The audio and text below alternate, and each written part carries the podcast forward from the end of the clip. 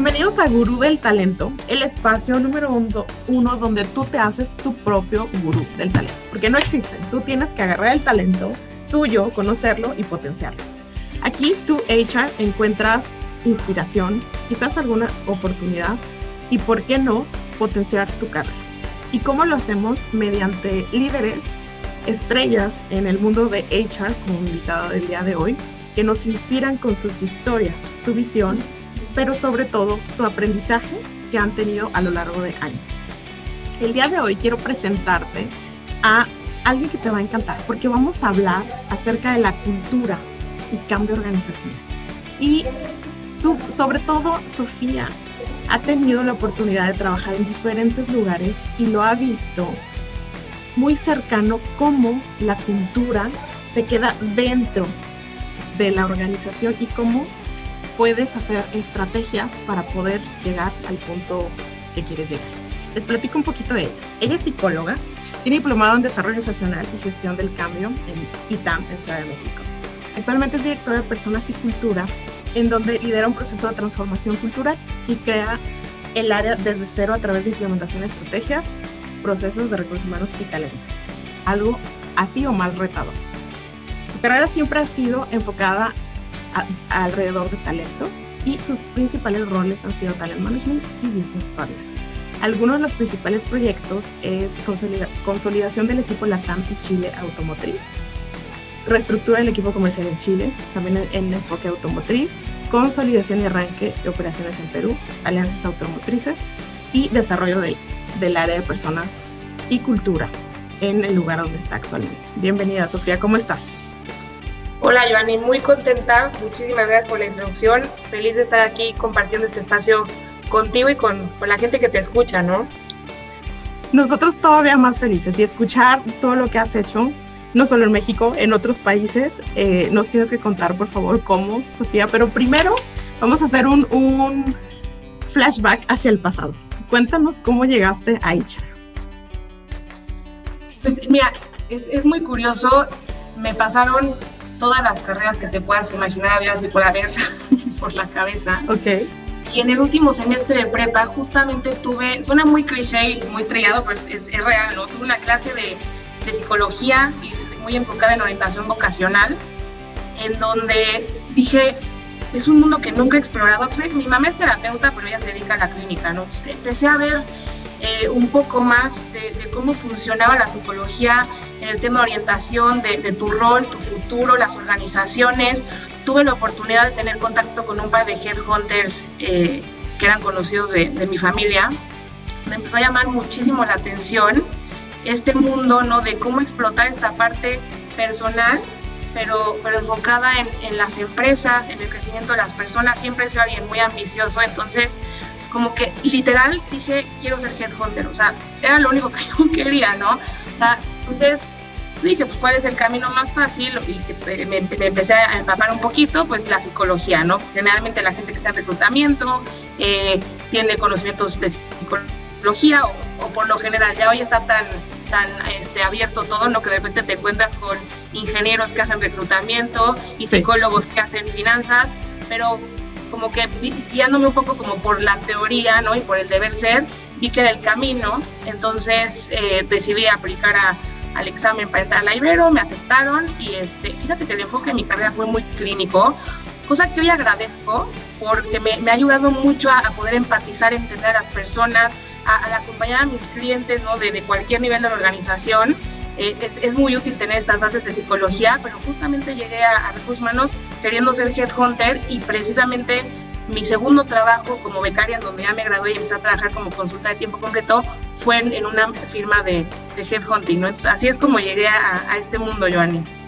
Oye, Sofía, qué, qué, interesante porque eh, os, me llama la atención, quiero ser headhunter Tú sabes que eh, estoy semana semana, semana hablando con líderes y nunca había escuchado algo así tan enfocado, lo cual habla de tu total determinación desde muy corta edad.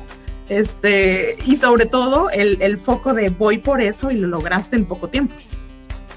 Sí, la verdad es que sí, eh, eh, o sea, como que las cosas se dieron, ¿no? Creo, creo, mucho que ahorita está muy de moda. En, en, ese entonces, este, hace unos años atrás, no estaba como tan de cierta manera comprobado, entre comillas, este poder de la mente y pone el foco en tu objetivo y mentalízate. No sé si fue por ahí, ¿no? Pero, pero se me dieron las cosas y este y sí, sí lo, logré ese, esa meta que tenía pues en, un corto plazo, porque fue desde que estaba yo como, como becaria, ¿no? Que empecé a empaparme de este mundo del reclutamiento que es tan padre. Qué, qué, interesante. Yo, yo, quiero hacer una pausa para los que nos están escuchando, que a veces dudamos de nosotros.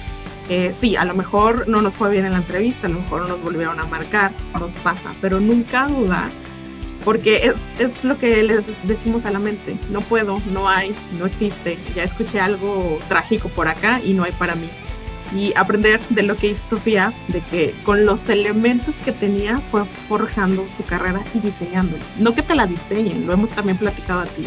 No, nadie va a venir a decir es que tú deberías de ir por acá. Quien toma la decisión eres tú.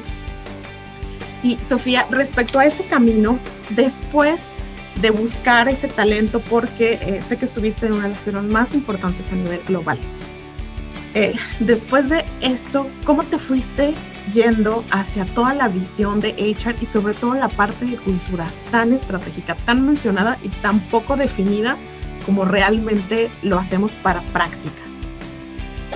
Okay. Pues fíjate que el, hecho que haya empezado a haber otras áreas, no, no solamente el reclutamiento, que al final el headhunting es un reclutamiento especializado, ¿no? Este, fue, fue por esta curiosidad, esta ambición, esta inquietud. Soy una persona bastante intensa, a lo mejor a, veces así, me ven, ¿no? Cosa que me sirve mucho para, para no estar quieta, para no darme por vencida.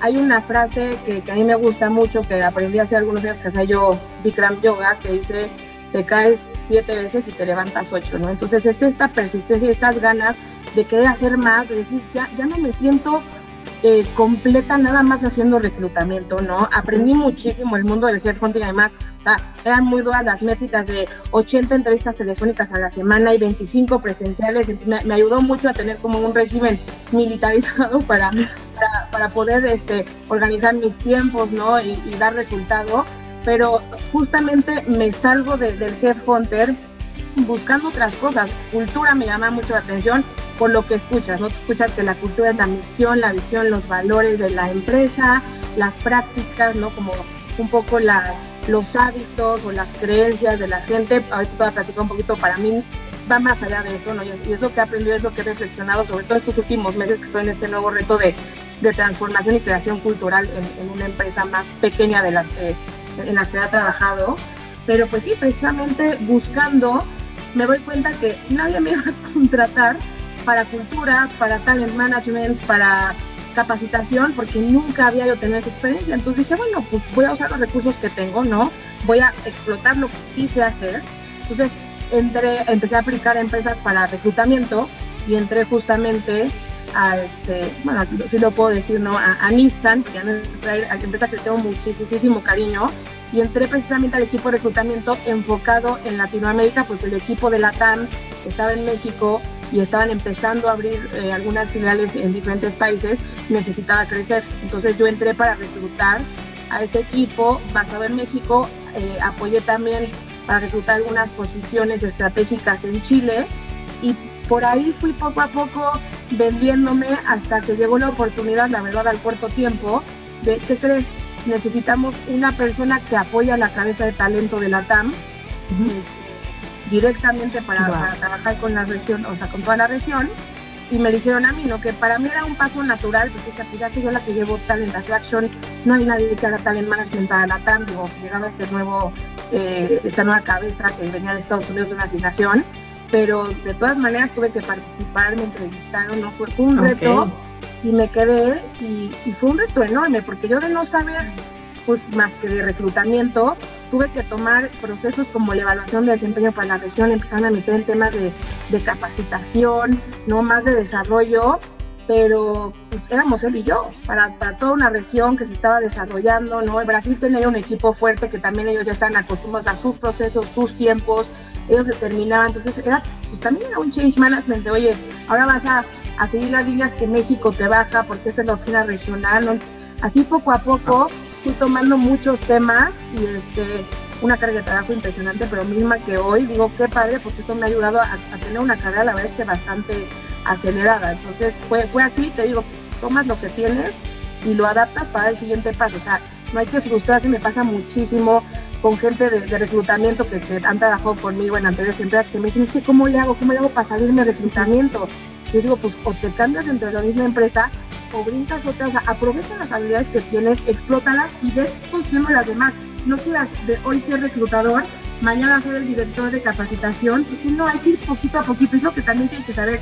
Digo, yo me gusta mucho trabajar con talento joven, porque les puedo compartir un poco mi experiencia, ¿no? Este, de, pues usa lo que sí tienes y ve desarrollando poco a poco y ve, ve, empatando, te investiga. Fíjate que a mí me pasó, Joanny, algo muy curioso, que en ese momento yo llegaba a mi casa enojadísima porque me tocaba muchas veces hacer una chamba que no era mía, ¿no? De repente me tocaba, pues es que el business partner no estuvo, no vino, no llegó, está saturado, entonces Sofía, te tiene ahí a ti porque RH es el todólogo, ¿no? Y, y, yo decía, es que esto no me toca a mí, pero de verdad hay que aprovechar esas oportunidades porque el de repente meterte en cosas que te sacan de tu zona de confort, que no te gustan, es lo que te hace crecer y, y adquirir nuevas eh, capacidades para poder dar el siguiente paso. Entonces es muy importante ir baby steps, pero sin perder ese, ese hilo, ¿no? Sin, sin dejar de avanzar, aunque avances un centímetro, pero no te pares. Ese es, ese es mucho mi, mi filosofía y me ha funcionado, la verdad, creo que bastante bien.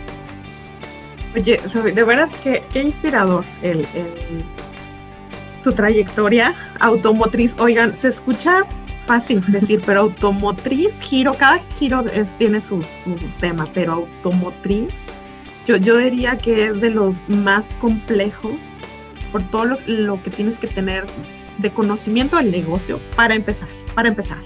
Y después, eh, tomando en cuenta que la mayoría de las armadoras, las metodologías, todo lo que hay que ver, que ver alrededor para estar dentro de ese reto, me imagino que fue algo muy interesante y que te formó. Si ya traías esto que dices militarizado, esto este, te, te culminó justo para el momento en el que estás. La verdad es que sí, ¿eh? Y eso lo ves ya que estás, o sea, ya como después de que pasó, ¿no? En, el momento pues, es abrumante, ¿no? tuve proyectos increíbles este, dentro, dentro de la industria automotriz. O sea, yo le tengo muchísimo cariño a, a Nissan, todavía hay parte del equipo que, trabajan ahí con quien yo pude trabajar y, y, me encantó la experiencia, aprendí muchísimo, fue una gran, gran escuela. Este, pero creo que, creo que lo ves ya después, ¿no? Como que volteas para atrás y dices, wow, todo esto me sirvió para estar en donde estoy hoy. Y a lo mejor en el momento, pues de repente hay puntos en los que sientes que se te viene el mundo encima, no importa, te decía, te caes, te vuelves a levantar, no pasa nada, ¿no? O sea, es, esa es la clave, o sea, si te caes no importa mientras sigas avanzando, aunque arrastres la muleta porque te lastimaste, no importa, luego se va a componer, o sea, de verdad, creo que eso es lo que a mí me ha ayudado muchísimo, este, para, para, poder seguir creciendo. Y sí, sí, el mundo automotriz es, es, interesantísimo, es muy complejo, pero, pero fíjate que me ayudó mucho haber empezado el reclutamiento porque como entiendes bien los perfiles, es más fácil entender eh, pues, qué hacen las áreas, cómo funciona, cómo es como toda la cadenita, ¿no? De principio a fin de, de la empresa. Entonces, la verdad es que mucha gente que está en reclutamiento, no hablando de que pues, eh, estamos eh, enfocadas en, en, a lo mejor un eh, público de recursos humanos, muchas veces pasa que la gente de reclutamiento no valora realmente su trabajo, siente que su trabajo no es valorado, porque siempre pasa, ¿no? Yo contraté a una persona y resultó que fue espectacular, pues el manager es wow, soy el mejor contratando. Pero si esta persona resulta que no es tan buena, es que el reclutamiento es una porquería. No funciona, cambian al reclutador, ¿no? Pero no valoramos realmente el conocimiento que empezamos a adquirir de la, de la empresa, del negocio. Entonces hay que aprovechar muchísimo. A mí me parece que el reclutamiento es una súper buena entrada al club de recursos humanos. Y para llegar a un rol como de generalista, de business partner de, de personas, creo que es, es un paso básico dentro de la trayectoria de, de cualquier este, HRBP, ¿no? Entonces, pues es, es, un poco como yo viví los, los inicios de, de, de mi carrera laboral. Qué, qué, interesante. Sofía, antes de iniciar con nuestro tema respecto a cultura, cambio organizacional, change management, eh, sí. me gustaría preguntarte, la, la, te escucho mucho hablar de conocerte, tus fortalezas y cómo venderte. Y hablamos de soft y hard skills, que, que a veces nos vendemos por hard sin conocer nuestras propias soft. Me gustaría saber tu punto de vista respecto al autoconocimiento, skills en general y cómo esto te ayudó a ti a poder aplicar y creértela para otras posiciones?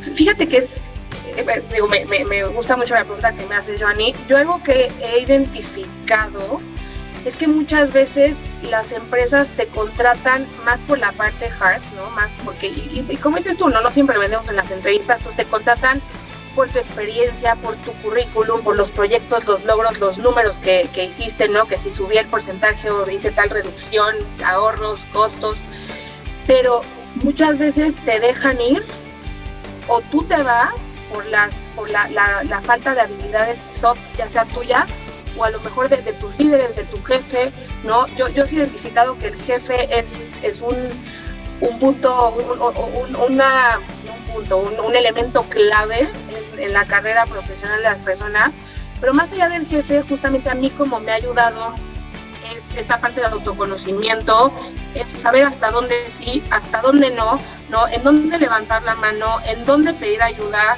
que claro, para esto otro elemento que es crítico y, también ahorita que, platiquemos más de, lo que me cuentas de cultura y de change management es el, el, tema está en la comunicación, ¿no? Esa es la clave.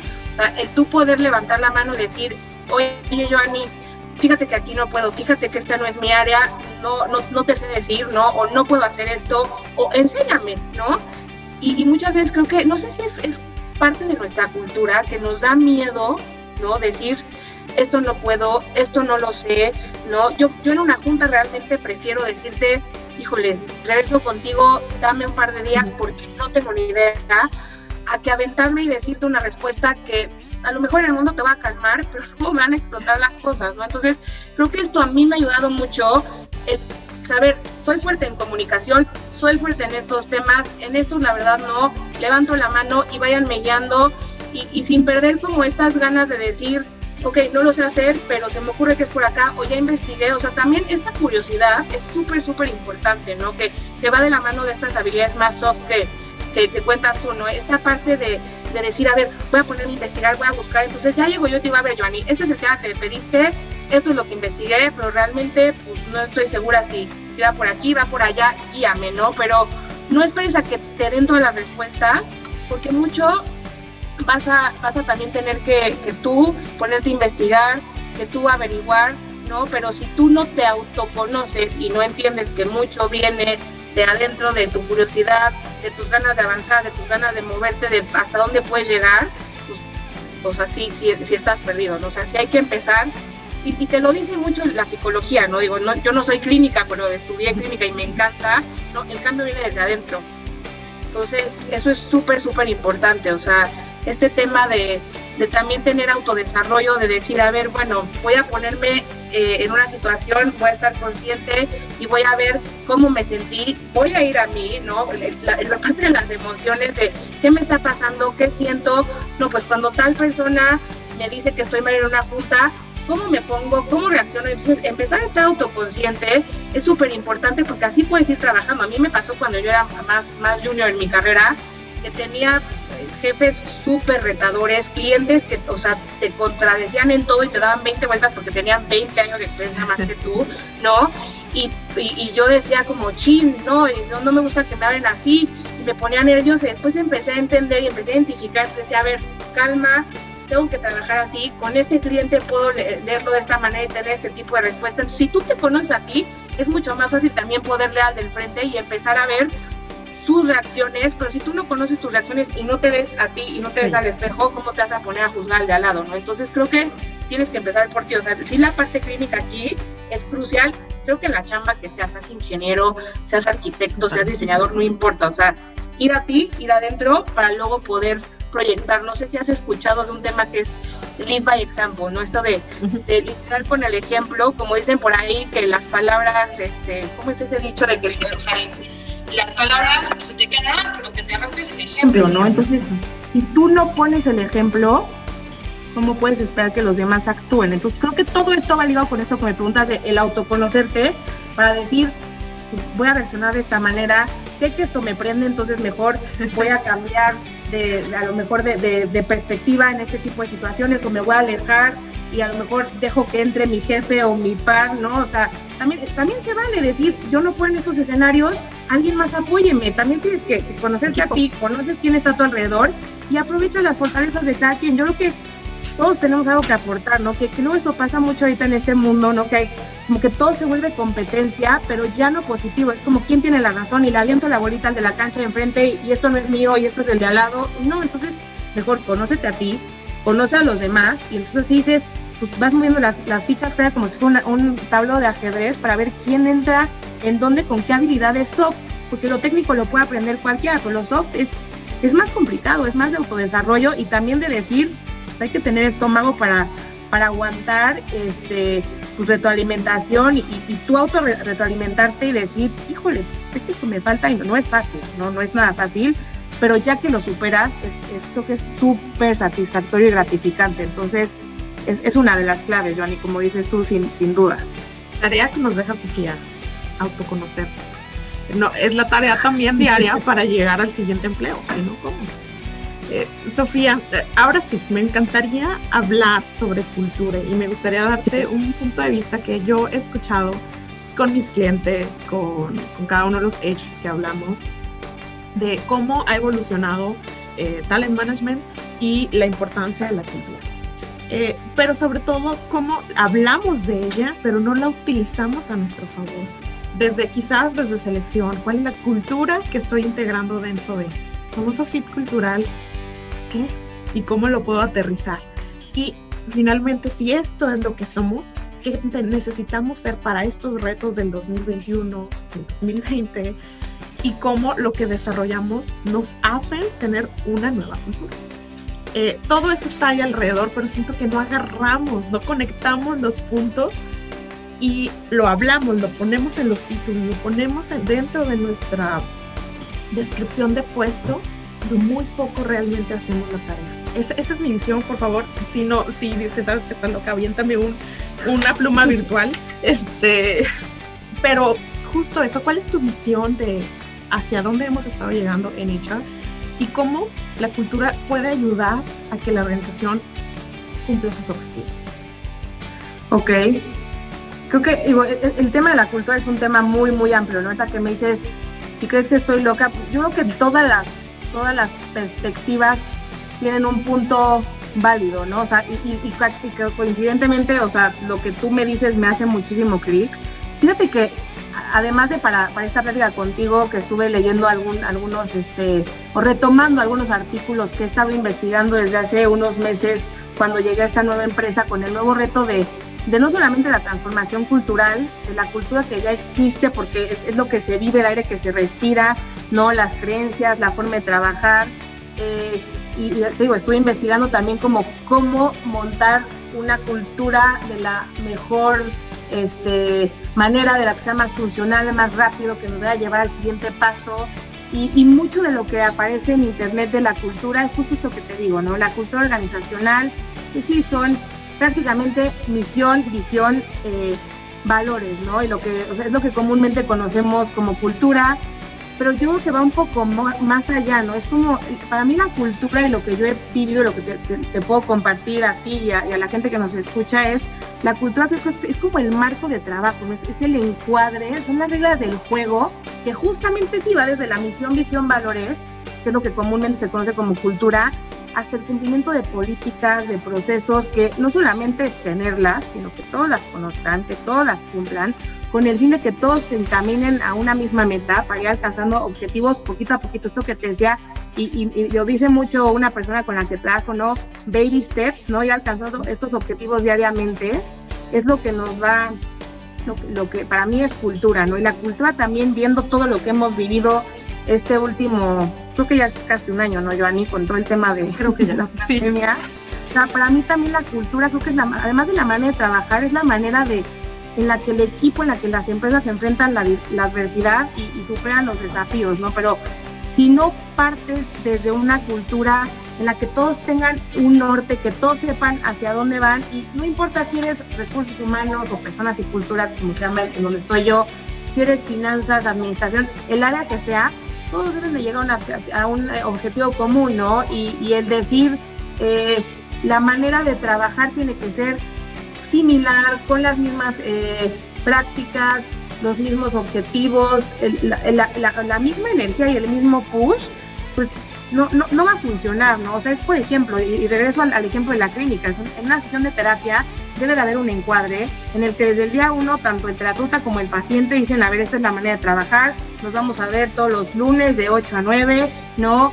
Te voy a cobrar tanto, los pagos son en tal fecha, si no me cancelas con tantas horas de antelación, pues la, consulta se te va a cobrar, ¿no? O sea, es, es cumplir los lineamientos y, una cultura te ayuda no solamente a tener orden, sino a que, a que la empresa y también el equipo puede evolucionar de forma estratégica.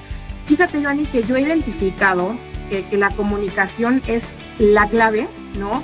Eh, y, tener un equipo de líderes que promuevan esta comunicación y estos lineamientos todos los días, pero justo lo que decía hace ratito, en lo que que se me ha la, la, la, frase, pero de que, este, que te decía que, el, o sea, la palabra, pues te, te marca, ¿no? Pero al final, el ejemplo es lo que te, lo que te arrastra ¿no? La palabra convence es la que estaba buscando y el ejemplo que ah, arrastra. La, la, cultura, no, el, la cultura se come la estrategia en el desayuno de Peter Drucker. Sí, sí, sí, justamente, ¿no? Entonces, muchas veces el jefe, pues, te, te dice, te promete, pero si no lo actúa él, no lo cumple, no hace los procesos, no se sube al barco, su ejemplo va a arrastrar, ¿no? Entonces, muchas veces también eh, si, no tenemos un, equipo de liderazgo fuerte y sólido, es imposible hacer un cambio cultural, ¿no? Y, desafortunadamente ser jefe no siempre es ser líder, ¿no? Y esto es algo importantísimo porque las cabezas de cualquier organización son las que tienen que lidiar con el ejemplo y las que tienen que, pues, estar constantemente cuestionándose qué tengo que cambiar, cuál es la mejor estrategia, cuál es la mejor iniciativa para enfrentarnos al, mundo al que vivimos hoy, con o sin COVID. Digo, el COVID es un componente adicional, pero fuera del COVID, y tú lo sabes, ¿no? El, el mundo está tan cambiante que las empresas tienen que estar constantemente evolucionando para hacer un, un, buen lugar para trabajar para la gente, para que la gente esté enganchada, ¿no? Que, que tengan la, como dicen, la camiseta puesta y este y estarse total, o sea, estarse completamente transformando día a día, ¿no? Y, y, y que sea una, una, cultura que se vaya construyendo de manera estratégica. Fíjate que a mí me ha tocado estar en empresas donde la cultura se ha construido de manera orgánica, ¿no? Porque la cultura, aunque yo no llegue a decir esta es mi, misión, mi, misión, mis valores, pues se, va construyendo de manera natural, ¿no? Como la dinámica de la familia, de todos nos dormimos a tal hora, todos desayunamos a tal hora, aunque a lo mejor papá y mamá cuando decidieron tener una familia nunca dijeron vamos a desayunar los domingos a las se va se va dando solito y es lo mismo en las empresas. Y creo que si lo tienes planeado más con una visión a largo plazo que vaya siempre súper amarrado a los objetivos del negocio, es, es crucial, ¿no? O sea, creo que para mí la cultura ideal es una cultura que esté enfocada tanto en los resultados como en las personas, que creo que eso es un reto que tenemos como recursos humanos. Fomentar que la gente tenga herramientas, capacitaciones, preparación y la solidez y el apoyo de los líderes y de la empresa para poder alcanzar resultados pero también asegurándonos por el bienestar de, de los empleados, ¿no? Que ahorita pues ya también hay muchas normas, la NOM 35 y cada vez salen más reformas, la, la que está ahorita del teletrabajo, para fomentar este bienestar y este equilibrio. Entonces creo que ese es el reto más grande con el que yo me enfrento hoy, Joanny, y tiene que ver mucho con cultura, ¿no? De este jaloneo de empujo para los resultados, pero también cuido al colaborador y, y creo que eso es algo que hoy las empresas tenemos eh, que, entender y, que saber cómo afrontar. Ese es de los retos más, más grandes con los que yo me he topado durante los últimos años de mi trabajo. Qué, interesante, Sofía. Bueno, no tal margen porque veo tu visión clínica. Esto de la cultura aplica y del ejemplo aplica yo creo que relaciones, familia, trabajo y amigos. O sea, yo te puedo prometer la luna y las estrellas en cualquiera de estos ámbitos que decimos pero no hago nada, este, pues a lo mejor no, no voy a ser un muy buen prospecto para cualquiera de estas cuatro cosas. Creo que es importante mencionarlo, porque como les separamos, como estamos tan acostumbrados, es que acá afuera soy acá y adentro de la empresa soy acá, te dio risa. No, me encanta esto que dices. Fíjate que yo siempre le digo a la gente, ¿no? Como de, Sofía no deja de ser Sofía porque está con su jefe, con su equipo, con sus clientes o con mis papás o con mi eh, novio, con mi hermano, no, no, o sea, Sofía, como dices, estoy Sofía en todas partes, ¿no? Y esto es lo que muchas veces en las empresas nos cuesta ver porque tú necesitas cumplir el objetivo, cumplir el presupuesto y entonces despersonalizas a la gente y a los colaboradores y es ahí donde muchas veces se pierde esta empatía, ¿no? Por eso a mí, te digo, el, tema de la clínica no, no, nunca ha sido mi pasión dar terapia uno a uno, porque a mí me gusta colaborar en empresas y en equipos más grandes, pero sí me parece un valor agregado muy fuerte y tan es así que pues, en los diferentes países, en las empresas a lo mejor más eh, evolucionadas en temas de gente, se han dado cuenta que este tema que ahora lo llamamos wellness, ¿no? Todo el tema de bienestar emocional es súper importante. O sea, esto que dices tú es, es crítico, no despersonalizar, porque Joanny no deja de ser Joanny ahorita que estamos teniendo esta entrevista que cuando a lo mejor te vas a cenar con tus amigos en la noche, ¿no? Entonces, es, es un punto clave también. Totalmente. Y, y es, esa cultura es saber que la persona que estoy integrando trae de dónde viene y que estoy trayéndole a un equipo de trabajo, a un grupo de personas y quizás también otras personas que le van a reportar. Y justo me lleva a la siguiente pregunta, Sofía. Creo que lo han entendido muy bien las startups o estas empresas que nos encanta admirar y mencionar y dar ejemplos, que utilizamos todo el tiempo en nuestras aplicaciones. Pues, lo han entendido muy bien cómo agarrarlo y transformarlo, pero lo vemos así, es que Google, es que Netflix. Y que normalmente si lo tomamos podemos hacerlo en donde estemos, en patito A, patito B. Este, no, no por patito, sino porque es nuestra organización y la gente. Cómo potencializar la cultura para una transformación. Y sobre todo, no compararnos con empresas que no están enfocadas a nuestra realidad. Es, una muy buena pregunta. ¿Cómo potencializarla? Yo creo que para mí, o sea, desde mi experiencia te puedo decir, la clave es comunicando, ¿no? O sea, la comunicación, que igual ya, lo, ya también lo, dije hace rato, en el tema de la comunicación y el liderazgo, el líderes, realmente líderes que comuniquen, ¿no? Esa es la manera de potencializarlo, pero ahí te tienes que ir un paso atrás. Nadie te enseña a ser, sí, hay gente que tiene este liderazgo en la sangre, ¿no? Y que si es que nació para ser líder, sí, pero realmente nadie te enseña a ser jefe. Cuando tú tomas a una persona bajo tu responsabilidad, ¿no? Este, como jefe, pues es, es una responsabilidad muy grande que creo que luego la, la minimizamos, ¿no? Y es como, ah, sí, que me haga la talacha. No, o sea, ya eres responsable tú de que esta persona crezca, también tenga exposición, tenga desarrollo, que lo puedas ir apoyando, le puedas ir dando un, coaching o un, un mentoring, a lo mejor si no eres coach, ¿no? De por dónde sí, por dónde no, irlo apoyando, irlo soltando poco a poco. A mí me funcionaba muy bien con una persona que trabaja antes conmigo, de decir, de repente el cliente no se incendiaba porque viven en una dinámica pues muy, muy rápida y con mucha exigencia del sector y de, sus clientes externos, porque los nuestros son internos. Entonces yo le decía a esta persona, vas tú o voy yo. Me decía, no, no, no, vete cómo le voy a contestar yo ese correo explosivo. Al siguiente paso le decía, vas tú, vas tú, yo estoy ahí. Y ya en la tercera ya es como, vas tú solo, ¿no? Y si se cae, bueno, ahí estás tú para ayudarlo y somos un equipo, pero creo que esta parte, Joanny, que hablamos mucho y también yo hablo mucho, ¿no? De, de la importancia del liderazgo, pero, pero ¿quién te enseña a ser jefe? ¿Quién te enseña a ser líder? ¿Quién te enseña a tener gente a cargo, a desarrollarlos? O sea, eso creo que es algo crítico dentro de las culturas, ¿no? Como no puedo de la noche a la mañana decirte, hoy eres un colaborador individual y mañana tienes 20 personas a tu cargo, porque obviamente no sabes ni por dónde, ¿no? Entonces, esto es, es algo muy importante, empezar a meter programas realmente de desarrollo, un plan de carrera que como decías tú al principio, el plan de carrera lo haces tú, pero creo que recursos humanos justamente somos quien tenemos que darles como ese marco teórico para poder desarrollar a la gente y prepararlos. Algo de lo que sí estoy convencida es que nunca estás listo para el siguiente rol hasta que lo tomas, ¿no? Porque a mí me pasaba mucho en, en, uno de mis trabajos anteriores que me decían, es que esta persona no está lista para ser directora. Yo nunca lo va a estar. Yo tampoco lo estaba cuando tomé este reto, ¿no? O sea, hasta que tomas el rol, empiezas a hacer ese rol. Entonces,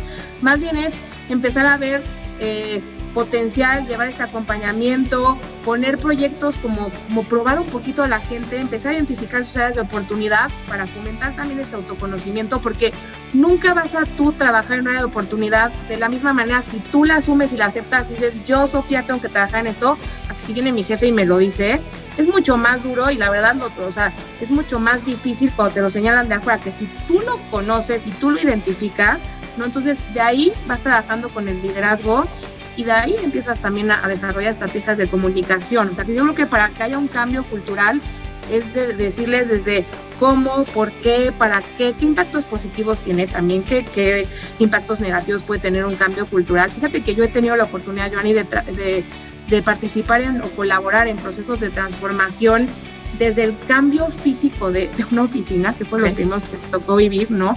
Que yo en ese entonces justamente estaba en mi diplomado de, de Change Management y yo como que sea un cambio de oficina, pues, o sea, te van a cambiar de edificio, no pasa nada.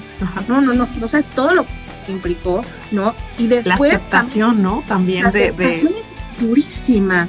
O sea, incluso un cambio de, de, cubículo, de nos vamos a cambiar del piso 5 al 8, de verdad, no, porque en el 5 estaba la maquinita de café y en el 8 la vista está horrible y es que el sol, o sea, de verdad, entonces si tú llevas a la gente la mano, identificas quiénes son tus actores clave, quién te va a ayudar, quiénes son tus stakeholders para, más allá del equipo directivo y a lo mejor del CEO de la empresa, que ellos pues, generalmente siempre quieren eh, el cambio, ¿no? Pero quién de, de, las personas que van a vivir este cambio te va a ayudar a jalar, quiénes son los detractores y quiénes están en medio, ¿no? O sea, a lo mejor ellos como que es un poquito más fácil jalarlos eh, hacia la parte positiva, pero tienes que identificar este tipo de grupos y hacer dinámicas y, hacer a la gente que se sienta parte del cambio, ¿no? O sea, sirve mucho eh, herramientas como un, focus group, ¿no? De, a ver, ¿qué opinan?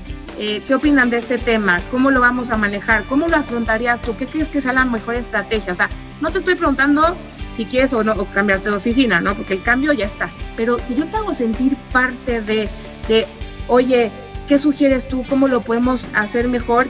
Y no nada más es, es de verdad de bien para afuera, o sea, sí realmente muchas veces en esas actividades salen ideas y prácticas de a lo mejor que la gente trae de sus experiencias y dices, chin, no se me había ocurrido, ¿no? Entonces, este tema de la comunicación es tan potente y tan valioso porque te, te enteras de, de, otras maneras de, de, hacer las cosas, de afrontar los problemas y, y los nuevos retos, que creo que es, es, la clave. Para mí es la clave el tema de, de la transformación y es lo que lo puede potencializar o no. Si tú a la gente nada más le impones un cambio, pero no le explicas por qué, olvídalo. O sea, es un desastre en potencia y, y, y luego revertirlo se vuelve bien complicado, sí. porque el cambio no lo podemos evitar. El cómo lo abordamos, eso definitivamente sí. Qué, qué interesante, Sofía, de verdad, el, el cambio todo lo que hay alrededor del cambio y me hiciste acordar ahorita con, con lo de la oficina a una persona que estábamos colocando, un manager, que nos rechazó la oferta porque no iba a tener oficina. Para ella era, bueno, ella es muy, muy importante. Entonces, por eso, no era la oferta, no era, el, la, la, la, empresa le encantaba y rechazó por eso. Imagínense en ese, en ese particular caso, que era entrar. Y dentro de la organización, los cambios de cada una de las personas que conocemos, lo que puede implicar para una persona que tiene 10 años en el mismo lugar físicamente o estar en su casa, lo hemos platicado muchas veces si estás home office, a lo mejor compartir el espacio tan pequeño que, que hay en la casa con la familia. Eh, todo esto, ¿cómo lo podemos potenciar hacia lo que hay que lograr? Sí, sí, totalmente, totalmente. Hijo, me, me, dejaste impactar con, con, este, con este ejemplo que este pones, caso. ¿no? O sea, como algo tan sencillo. Y, y, creo que también parte, de, o sea, justo de la cultura y de la comunicación es desde que tú haces una oferta, que tienes que decir todo a la persona, todo, ¿no? O sea, a lo mejor va a haber puntos más positivos que otros, pero, pero yo prefiero saber a qué me voy a llegar a enfrentar, ¿no? A que te topas con sorpresas, pero las sorpresas siempre van a salir, son inevitables, ¿no? Y en el día a día, con este tema del cambio constante, pues siempre salen cosas inesperadas y es divertido y a, mí, a, mí, me encanta salir de mi zona de confort, me encanta la adversidad. De repente digo como, ching, ¿qué voy a hacer con esto? Pero lo, lo terminas solucionando y siempre hay alguien con quien te puedes apoyar en el equipo o algún colega, ¿no? Que dices, oye, estoy viviendo esto, ¿cómo le hago?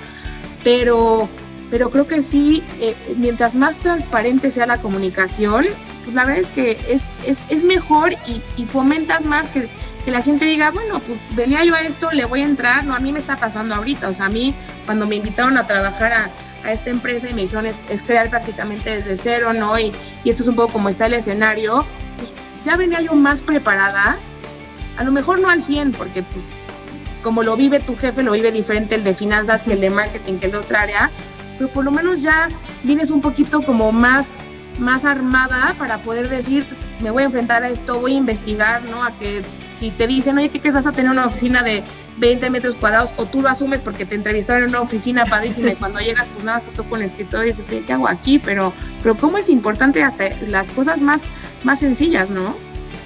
Totalmente. Sofía, eh, respecto a cómo has podido tener estas posiciones de liderazgo aquí en Guru del Talento y en la comunidad que tenemos de HR Power Up, creemos en el, en el empoderamiento, pero nos gustaría saber cómo tú te has hecho escuchar ante líderes, independientemente de género, pero ante líderes que normalmente en HR nos cuesta trabajo porque hablamos de felicidad organizacional, de talento, y, y, lo contrastamos con cuestiones duras y no hay ese eco. En tu experiencia, ¿cómo tú has logrado que tu voz sea escuchada, respetada y valuada en toda tu trayectoria? Yo creo que es más que con mi voz, Joanny, es, es con acciones. Y, regreso y, y, van a decir, esta niña no dejó de decir no. esa frase, ¿no? Pero de verdad, la palabra convence, el ejemplo arrastra, ¿no? O sea, yo puedo llegar y venderte que sí, recursos humanos, te va a ofrecer todo esto, te va a cambiar la vida y me comprometo a que los procesos, los tiempos de entrega, el reclutamiento, en dos días tienes candidatos. Pasan dos meses y no te entrego nada, te veo en el pasillo, te vuelto la cara, me escondo, ¿no? Porque, porque me, me, ha pasado y me ha pasado también, alguna vez yo lo hice cuando estaba más, más chica, ¿no? También compañeros, compañeras me hacían como, ay, no, ahí viene mi cliente, mejor vámonos por el elevador porque si me lo toco en las escaleras, ¿no? Y, y no, es, es, es, de verdad, te lo juro que todo está en la comunicación, en el seguimiento, en, pues, te encuentro en el paseo, Joanny, fíjate que no encontré candidatos, o fíjate que así está el mercado, entonces podemos hacer como tocar base, eh, vamos a, a, tener una reunión para que yo te explique, te, te enseño lo que, yo, lo que llama P, o sea, realmente ve que sí estoy chambeando, pero cómo lo podemos ajustar, qué es negociable, ¿no? Que sí, digo, me estoy enfocando en reclutamiento, pero sirve para cualquier cosa, o sea, creo que es lo que a mí me ha ayudado a, a lograr posicionarme y a, y a, que me escuchen y a, y a que poquito a poquito vayan abriéndose más a un recursos humanos, no solamente eh, operativo, ¿no? Que no somos nada más el que paga la nómina, el que da las altas, da las bajas, sino, y, y digo, esas son posiciones que son súper importantes y a la gente lo que más le importa es la nómina, claro, ¿no? Todo,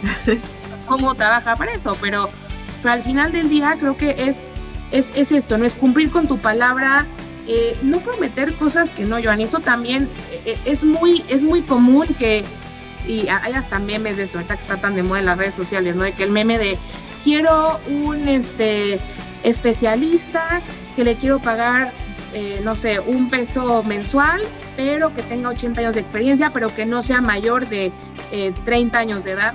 ¿Me explico? Entonces, también es ir con la, con la gente y decirle, fíjate que esto no existe, esta es la realidad, esto es lo que yo te puedo ofrecer, estos son los servicios, estos son los acuerdos, ¿no? Este, también se vale como recursos humanos no decir a todo que sí, porque luego somos muy dados a decir a todo que sí, hacer el área que, que se vuelve responsable de, de todo, ¿no? Y, y, y, luego hasta a mí me hacían burla de la culpa la tiene recursos humanos, ¿no? O sea, no, no, no, o sea, realmente también decir, a ver, estas son las reglas del juego, como hablaba yo ahorita del encuadre en una sesión de terapia o en una empresa con la cultura, ese mismo marco de trabajo, decir, tú, Joan, eres mi cliente, quieres ABC, yo te pido que tú hagas este proceso, que me ayudes y, y, vamos a comunicarnos y vamos a ser transparentes, ¿no? Y que el esfuerzo viene de los dos lados, ¿no? No solamente yo soy el responsable, sino somos corresponsables del desarrollo de la gente, de la atracción del talento, ¿no? O sea, recursos humanos es, yo siempre digo mucho a la gente, y como decíamos, el plan de carrera, por ejemplo, yo como RH te voy a dar la metodología,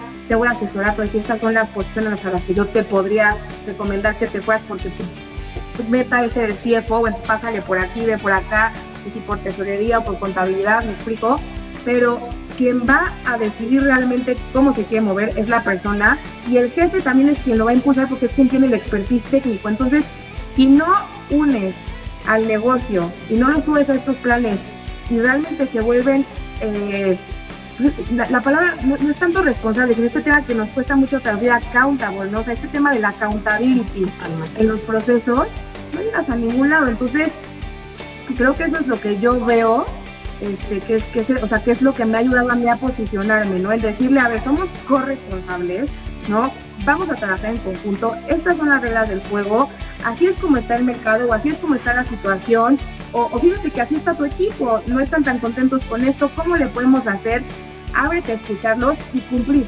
El, el tema de cumplir con tu palabra es, es lo más importante. Yo, la verdad es que donde estoy ahorita, tuve la oportunidad de que un ex cliente mío eh, que se fue de, donde estábamos anteriormente, me invitó a trabajar, es, es quien ahora es mi jefe, una persona que admiro muchísimo, pero creo que esta parte de que él haya dicho voy a apostarle a Sofía es porque siempre fue transparente la comunicación y, siempre yo o daba seguimiento, el tema de seguimiento de, cumplir, de, comunicar, de, trabajar. eh, en el día a día, manteniéndolo informado, es, es, lo más importante y luego se nos va de, o sea, ay no, es que no, no ¿para qué le mando un correo? ¿Para qué le digo es que no encontraba nadie? Al candidato. No vale, o sea, de verdad, no te quedes callado, o sea, volvemos a lo mismo, la comunicación es es un elemento clave, como decías tú, en las parejas, en la familia, en el trabajo, en donde sea. Qué padre historia, Sofía, en, cuanto al seguimiento. Ya ven, siempre hay tiempo para el seguimiento. Háganse el tiempo, vean las oportunidades que se pueden perder. Acá noté, esto, esto lo vamos a poner en redes sociales. Esta frase, Sofía Prieto, febrero del 2020. Nunca estás listo para el siguiente rol hasta que lo tomes. Lo vamos a poner ahorita en redes. Sofía, me gustaría saber tu visión. Ahora sí, todos los HRs tenemos una bola de cristal. ¿A poco no? este, que, muevas tu bola de cristal y nos digas tu visión del futuro para recursos humanos. Uf, qué buena pregunta. yo creo que justamente es, es o sea, eh, parte tiene que ver con lo que estás haciendo tú, Joanny, que me, me encanta esta iniciativa, ¿no? Este, lo, lo que estás haciendo de, empoderar al mundo de recursos humanos, de, que podamos compartir. Yo tuve la oportunidad en la semana de, escuchar uno de los eh, de las otras entrevistas que hiciste uno de tus podcasts y me encantó y incluso me entusiasmó para venir aquí, ¿no? dije, qué padre que podamos compartir, escuchar este tema, como te decía, de, mejores prácticas, de, de, colegas y de empoderarnos, ¿no? Y creo que algo que tenemos que hacer entre todos, y es un poco, va de la mano con mi visión, es realmente pero, pero no nada más en teoría, ¿no? O sea, no nada más que se quede como el business partner es el socio estratégico, o sea, no, realmente sí insistir. Digo, yo, yo soy alguien súper, súper, súper este, insistente, persistente, o sea que no me doy por vencida tan fácil, si me caigo 20 veces y digo, ya no quiero, pero digo, bueno, ya venga, mañana es un nuevo día, ¿no? Y, un día a la vez, como dicen por ahí. Este, pero es, es este punto clave de, de volvernos más allá de el área de altas, bajas administración, el área de acompañamiento, el área que, escucha a la gente, el área que, que, promueve el bienestar, ¿no? Eso, eso creo que es lo que genera valor, ¿no? O sea, que tú te acerques con la gente a platicar cómo van, que los escuches, que los tomes en cuenta, incluso detalles que suenan muy a lo mejor simples, ¿no? De, no, pues yo sé que Juan tiene un hijo eh, que hace poquito se rompió el brazo, ¿no? Entonces a lo mejor pasan dos semanas, Juan, ¿cómo está tu hijo? ¿Cómo va de su brazo? Todos estos detalles son muy importantes y a veces en el día a día como recursos humanos nos perdemos porque haz la contratación, da la baja, este, tienes que cumplir con la capacitación porque la secretaria de trabajo, o sea, esto ya veámoslo como una empresa donde yo trabajaba le decían el BAU, el business as usual, ¿no? Eso ya es, eso ya es un Lo que te va a generar valor es esta parte más humana, ¿no? Más de, acercamiento a la gente, de, trabajar con ellos en, que tengan este autoconocimiento, en que puedan trabajar con toda esa oportunidad y es que tú los ayudes a, dar el siguiente paso, a lograr resultados de manera individual o colectiva, ¿no? A lo mejor haces un ejercicio para identificar áreas de oportunidad entre un equipo y el otro y cómo pueden colaborar mejor ¿no? Es, este tipo de, dinámicas son las que yo creo que son las que nos van a llevar al, siguiente paso, porque pues ahorita, por ejemplo, con la inteligencia artificial, no muchísimo está automatizado y existen plataformas padrísimas de estos como RPs de recursos humanos que nos automatizan todos los temas de nómina, administración del personal, altas, bajas, reclutamiento. Pero hay una parte del uno a uno, del acompañamiento que yo creo que hasta ahorita, me lo ponen 20 años, sí, un robot o un, aparato, un equipo no te lo puede sustituir, ¿no? Con una persona. Entonces, de verdad, ese tiempo para tener uno ese tiempo para platicar con la gente, no lo podemos dejar volando y decir, ah, mañana es que no tengo tiempo, es que tengo que llenar una base de datos, porque es lo que a la gente le, gusta más lo que a mí me gusta, ¿no? Que, seguramente a ti también, que te escuchen, que te apoyen, que te den seguimiento. Para mí algo súper satisfactorio, Joanny, es, sobre todo cuando me acuerdo mucho cuando estaba en reclutamiento, que, empezaba yo mis primeros pininos de, reclutamiento en, Nissan, porque pues ahí yo tenía la oportunidad en la empresa donde yo contrataba a la gente, veía cómo era su desarrollo. Cuando me entraba tiempo después de, ¿qué crees? Contraté a, Sofía, que es hace dos años, y ahorita me entero que Sofía yo el siguiente paso que la promovieron o que tuvo un súper resultado en el proyecto, híjole, esa satisfacción un poco como de la mamá de los pollitos es, es increíble y es algo que creo que como recursos humanos te, te hace también crecer muchísimo y, y es, es, un ganar-ganar. Entonces, para mí, de este lado más humano más la parte soft, eh, la que, o sea, la que creo que va a ser crítica para poder eh, tener un futuro en recursos humanos, ¿no? Todo lo demás, pues lo puedes automatizar. Lo puedes aprender. Sí. Me encanta, nos empodera esto que nos dice Sofía. ya para despedirnos, no queremos despedirnos, pero este es para que se queden con ganas más, de más de Sofía e invitarla en los siguientes paneles que vamos a tener. Eh, me gustaría preguntarte, ¿qué te reconoces en esta pandemia? ¿Qué, ¿Quién eras antes? ¿Qué hiciste en esta pandemia y ahora cómo te transformaste? es una gran pregunta. creo que creo que mi esencia no ha cambiado, pero, pero sí he aprendido, y luego nos cuesta decirlo, ¿eh? porque luego te, te dicen como hay sangrona, pero como que he aprendido a creérmela más, he aprendido a decir, yo puedo, soy una fregona, no voy para adelante, tengo un camino por adelante también increíble que recorrer, tengo muchísimo que trabajar, ¿no? Te digo, a mí me gusta mucho esta parte del autoconocimiento, el autoanálisis con el fin de mejorar tengo miras de oportunidad, pero también tengo muchas fortalezas, ¿no? Y, eso pues, creo que, creo que me ha dado mucho este tiempo, a lo mejor de más reflexión, porque pues sí, hemos, estamos más encerrados, ¿no? Eh, es más tiempo, o he tenido más tiempo sola para reflexionar, para pensar. Fíjate que yo, Joanny, como digo, lo, lo platicaste al principio, que tuve varios proyectos con Latinoamérica, tuve la oportunidad de abrir una oficina en Perú, donde me fui seis meses sola a abrir operaciones allá entonces eran retos constantes que me gustaba salir de mi zona de confort, pero el reto en el que estoy ahorita es totalmente diferente porque yo decidí cambiarme de una empresa mucho más institucional, ¿no? con procesos más corporativos, eh, también por la naturaleza de, esta industria y, los años que tiene la empresa. La empresa en la que estoy ahorita es, es una operación mucho más joven.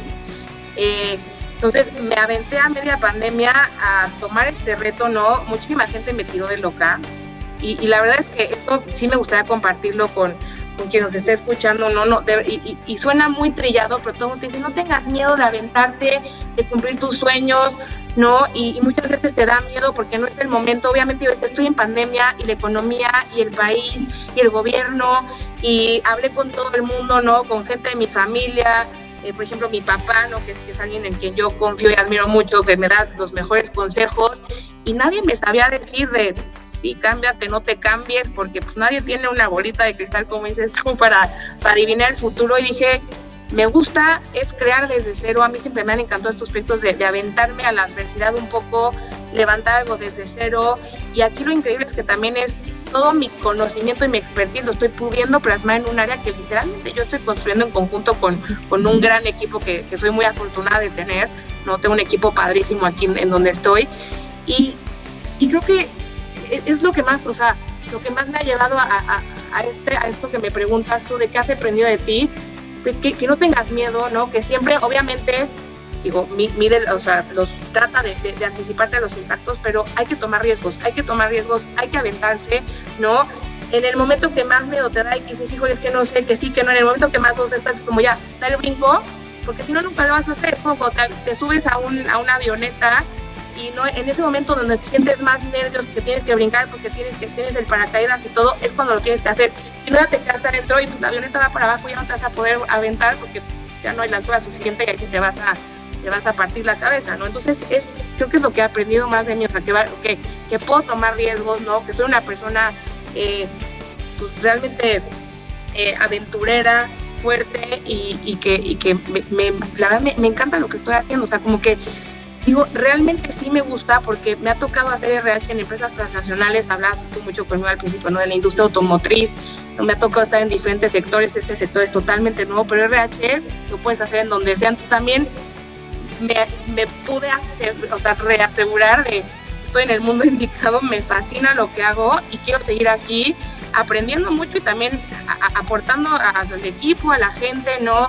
Desarrollando a, a, las personas que trabajan conmigo para que también ellos puedan crecer. Eso también me inspira muchísimo. O sea, para mí no solamente es que un líder te inspire, sino también que tu equipo te inspire. Yo aprendo muchísimo de la gente con la que trabajo y hablo de mi equipo directo, ¿no? De verdad, me enseñan muchísimo. Entonces creo que es, es como que lo que más me ha dejado esta pandemia, poder estar más, estar más consciente y, y también ser feliz eh, en el día a día, ¿no? Mi, mi, jefe actual me dice mucho como enjoy the journey, o sea, de verdad, no, no, no busques tanto el objetivo, sino que en el día a día estés contento, porque si no, ¿qué pasa?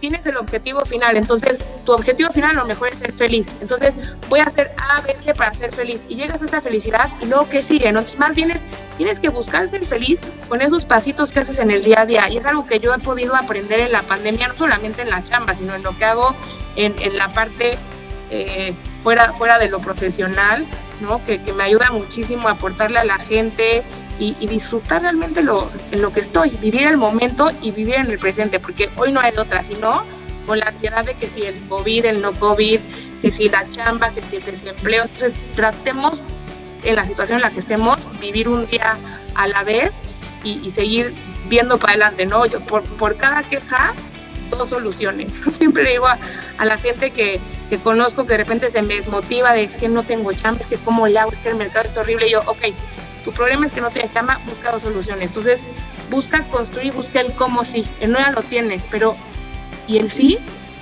No, no, no lo dejes tirado, no, no lo hagas a un lado. Y si te caes, pues, deprímete un día y vuélvete a levantar. O sea, insisto, ¿no? Caes siete veces, te levantas ocho. Qué inspirador esto último, Sofía. De verdad. No sé si poner esto o la frase. Ahorita voy a ver. Muchas gracias otra vez por favor. No, hombre, a ti por todo lo que nos compartiste de ti el día de hoy, por acompañarte un, en un recorrido muy rápido sobre lo que has hecho, muy, muy rápido, porque sé que, que la magia la haces día a día y porque realmente se nota esa pasión, que es la que tenemos aquí en, el Gurú del Talento por HR. Y quiero decirles que eh, pueden buscar a Sofía, ahorita nos va a decir dónde, porque también si tú tienes duda acerca de tu carrera, que sigue, tu currículum, todo el acompañamiento de Carol Coaching, te puede ayudar Sofía. ¿Dónde te podemos encontrar, Sofía? Pues yo creo que para, para, todo lo que tiene que ver justamente con esto de carrera, eh, Joanny, la, la, red social por excelencia hoy en día, que tú y yo lo sabemos muy bien porque nos la vivimos ahí, es LinkedIn. ¿no? A mí me pueden encontrar como Sofía Prieto, incluso si quieres te puedo pasar este, el, el link. Aquí lo ponemos, ajá, para sí. que te, te encuentres. Perfecto. Este, no duden en contactarla, ya les mostró un poquito de todo lo que ha hecho y incluso si tú tienes alguna duda de HR, yo te recomiendo que la contactes con todas estas cosas que ella ha vivido, sé que te puede ayudar. Sofía, muchísimas gracias, de verdad fue un gusto conocerte así, y te quiero extender aquí a, en lo público la invitación para invitarte a alguno de los eventos que vamos a estar teniendo. Me encanta, Ivani, fue, fue un placer platicar contigo, me, encantó tener este espacio. Muchísimas gracias a ti por la invitación y también a toda la gente que sé que te sigue y que te escucha y, feliz de, seguir participando contigo en todo lo que estás haciendo. Felicidades porque realmente me parece una iniciativa padrísima. Ya necesitamos a alguien como tú para el mundo de RH. Eh, muchas gracias, muchas gracias. Todos, todos somos fuerza y juntos creo que podemos ir a conquistar cada una de las empresas. Gracias, Sofía. Muchas gracias a todos los que nos escuchan. No olviden seguirla. Y mi nombre es Joania Seves. Recuerda que el talento está en ti.